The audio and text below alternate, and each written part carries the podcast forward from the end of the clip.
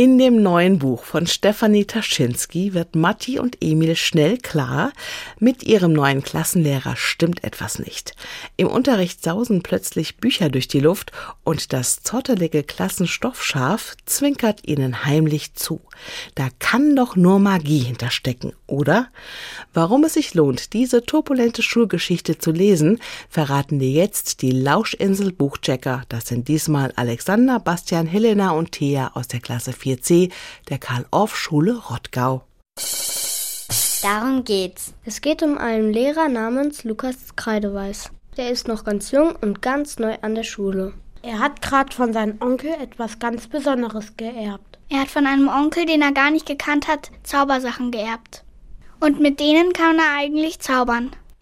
Er hatte ein Rennrad namens Levitatus XQ100 bekommen. Das Tolle an dem Rennrad ist, dass es fliegen kann.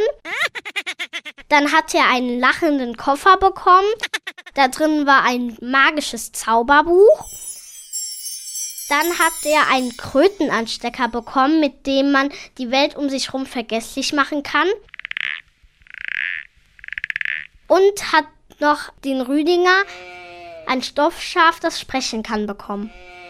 Aber Herr Kreideweiß versteht am Anfang überhaupt nicht, was er mit den Sachen so alles machen kann. Deshalb passiert ganz viel Chaos in der Schule. Zum Beispiel weiß er am Anfang gar nicht, dass sein Zauberfahrrad fliegen kann. Es kann sehr schnell werden und auch das weiß er nicht. Er baut sehr oft Unfälle damit und landet auch im Schulgarten. Und deswegen wird die Schuldirektorin total sauer. Die Schuldirektorin ist sehr streng. Und deswegen nennen die Kinder sie T-Rex. Sie gibt sogar Lehrern Strafpunkte. Und sie können von der Schule fliegen, wenn sie zu viele davon haben. Und auch Herr Kreideweiß soll wieder von der Schule fliegen.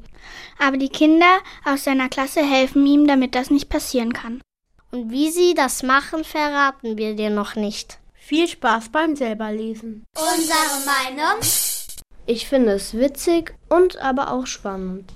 Ich finde es auch gut, dass noch ein bisschen Zauberei mitspielt. Ich empfehle es, weil man lernt zu teilen.